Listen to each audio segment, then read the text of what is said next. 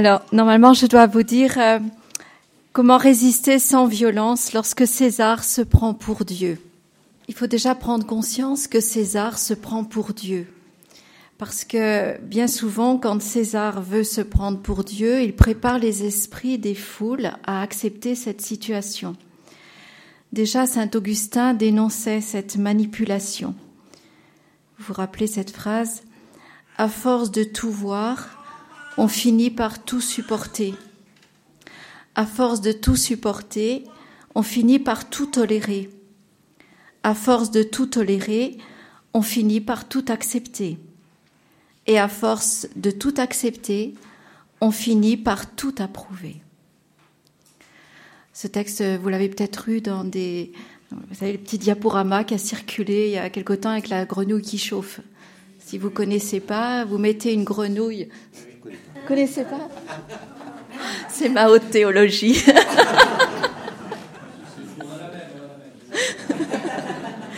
vous mettez une grenouille dans de l'eau froide et vous mettez dans une casserole et vous mettez le feu dessous. Au début, elle est bien dans l'eau froide, puis l'eau, euh, la température monte tout doucement. Et elle est, très contente, ça devient de plus en plus agréable et tout ça. Puis au bout d'un moment, ça commence à devenir vraiment un peu chaud. Hein.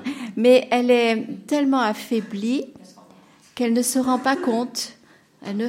Alors qu'il aurait fallu un coup de patte et elle sort de la casserole. Mais elle le donnera pas parce qu'elle a été euh, un petit peu affaiblie. Voilà.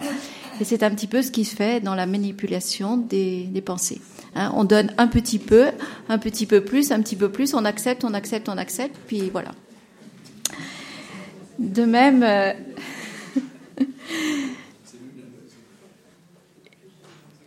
euh, durant la dernière guerre mondiale, un pasteur allemand avait constaté quand les nazis arrêtaient les communistes, je me suis tue car je n'étais pas communiste. Quand ils enfermaient les socialistes, je n'ai rien dit, car je n'étais pas socialiste. Quand ils sont venus chercher les catholiques, je n'ai pas protesté, parce que je n'étais pas catholique. Quand ils sont venus me prendre, il n'y avait plus personne qui pouvait protester. Et puis je ne vais pas redire tout ce que frère Joseph vous a dit sur la peur, hein, qui est le grand moyen utilisé pour étendre une dictature. Et on le trouve déjà euh, parmi certains jeunes. Euh, on a des, adolescentes euh, qui sont d'un milieu très très croyant, très pratiquant. Eh bien, elles ont déjà cette pensée ah non, je ne vais pas du tout parler de Dieu, je ne peux même pas porter ma petite médaille parce que je n'ai pas le droit. Hein, elles ont peur. Que faire? Bien souvent, on, on confond force et violence, comme si euh, pour être fort, il fallait obligatoirement être violent. En fait, la violence n'est que l'une des expressions possibles de la force, qui est plus brutale, mais ce n'est pas l'unique façon d'être fort. Si nous prenons le catéchisme de l'Église catholique ou le compendium de la doctrine sociale de l'Église, nous avons quelques extraits. Reconnaître que le droit naturel fonde et limite le droit positif signifie admettre qu'il est légitime de résister à l'autorité dans le cas où celle-ci viole gravement et de façon répétée les principes du droit naturel. Dans le compendium, paragraphe 400, on en a déjà bien parlé. Le catéchisme de l'Église catholique au numéro 2243 nous dit la résistance à l'oppression du pouvoir politique ne recourra pas légitimement aux armes, sauf si se trouvent réunies les conditions suivantes. En cas de violation certaine, grave et prolongée des droits fondamentaux, après avoir épuisé tous les autres recours, sans provoquer des désordres pires, qu'il y ait un fondement fondé de réussite, un espoir fondé de réussite, pardon, et s'il est impossible de prévoir raisonnablement des solutions meilleures. Donc les cinq points donnés par le catéchisme de l'Église catholique.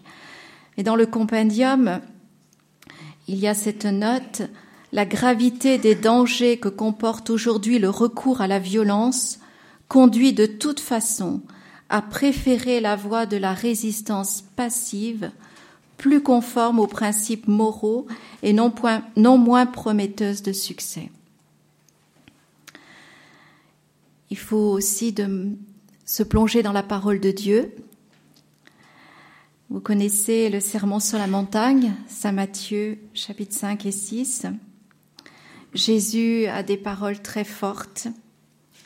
Vous avez appris qu'il a été dit œil pour œil, dent pour dent. Eh bien moi je vous dis de ne pas riposter aux méchants. Mais si quelqu'un te gifle sur la joue droite, tends-lui encore la gauche. Vous avez appris qu'il a été dit Tu aimeras ton prochain, tu haïras ton ennemi. Eh bien moi je vous dis, aimez vos ennemis, priez pour ceux qui vous persécutent, afin d'être vraiment les fils de votre Père qui est dans les cieux. Vous donc, soyez parfaits comme votre Père céleste est parfait. Par le baptême, l'Esprit Saint a gravé en notre âme l'effigie de Jésus. Nous devons donc lui ressembler par notre attitude et rendre ainsi visible aux yeux des autres l'image de Dieu. Vous savez que Jésus habituellement n'a pas eu recours à la force, pourtant il a la force. Même quand les fils du tonnerre demandaient qu'il fasse descendre le feu du ciel sur les Samaritains, ni quand les gardes à Gethsemane sont venus le chercher, ni contre les insulteurs au calvaire. Saint Augustin nous dit, lorsque Jésus eut reçu un soufflet dans sa passion, il n'a pas dit voici l'autre jour, mais si j'ai mal parlé, fais-le-moi savoir. Si j'ai bien parlé, pourquoi me frappes-tu? Cet exemple nous prouve que c'est intérieurement qu'il faut être disposé à présenter l'autre jour, jour. Cette attitude de Jésus n'est pas du tout une attitude d'aplatissement devant l'injustice. Il réclame la vérité et la justice. Saint Chrysostome nous dit En rendant à votre ennemi le coup que vous avez reçu, l'avez-vous apaisé et amené à ne plus vous frapper? Bien au contraire, vous l'avez excité à vous porter de nouveaux coups, car la colère, loin de calmer la colère, ne sert qu'à l'irriter davantage. Et puis vous connaissez Saint Paul aux Romains, chapitre 12, verset 21. Ne te laisse pas vaincre par le mal, mais triomphe du mal par le bien. Et puis dans la lettre aux Éphésiens, chapitre 6, il nous révèle le fondement de ce grand combat. Revêtez l'équipement de Dieu pour le combat, afin de pouvoir tenir contre les manœuvres du démon. Car nous ne luttons pas contre des hommes, mais contre les forces invisibles, les puissances des ténèbres qui dominent le monde, les esprits du mal qui sont au-dessus de nous. Et vous savez, toute cette panoplie euh, pour être victorieux. On rappelle aussi le combat de la femme et du dragon, dont nous avons déjà beaucoup parlé. Il faut bien voir quel est en profondeur le combat que nous avons à mener. Alors, vous connaissez les grands héros de la résistance sans violence, euh, ceux qui ont reçu le prix Nobel. Bon, je ne veux pas euh, tous les énumérer. Vous connaissez Martin Luther King, Andrei Sakharov, Lech. N'oublions pas aussi peut-être la Vierge Marie qui a réussi à, faire euh, tomber le, rideau de fer euh, sans violence. Quelques éléments communs à toutes ces stratégies. D'abord, réveiller les consciences qui ont été endormies. Hein, rappelez-vous la grenouille. L'acte fondateur de résistance est de commencer par dire non, plus jamais ça. C'est affirmer sa propre dignité et se libérer de la peur. Martin Luther King disait non pas s'en défaire, mais plutôt la brider et la maîtriser. Dans tous les cas, c'est affirmer une identité nouvelle par le verbe, la marche ou la manifestation. Durant la dernière guerre mondiale, vous savez, la radio anglaise permettait aux gens de garder courage, la presse clandestine aussi, et aujourd'hui Internet tant que ce sera possible. Refuser d'obéir et de collaborer. Il faut obéir à Dieu plutôt qu'aux hommes. Bien que, donc, comme disait Père Bernard, évidemment, on obéit à tout ce qui est pour le bien commun. Je ne vais pas rouler à gauche soit dit parce que je ne suis pas d'accord avec le président. Ensuite, viser à la médiatisation du conflit. en suscitant une émotion dans l'opinion, créer un rapport de force politique de nature à faire pression sur l'adversaire. C'est pourquoi la recherche du soutien de l'opinion est à la fois la force et la faiblesse de l'action non violente. Sa force, si elle obtient son appui. L'action non violente démultiplie son impact. Mais c'est aussi une faiblesse, parce que l'opinion est changeante, incertaine, et elle peut aussi cesser de s'émouvoir à force de voir souffrir. Sensibiliser les médias étrangers pour briser l'isolement, ce fut la tactique des dissidents soviétiques dans les années 60.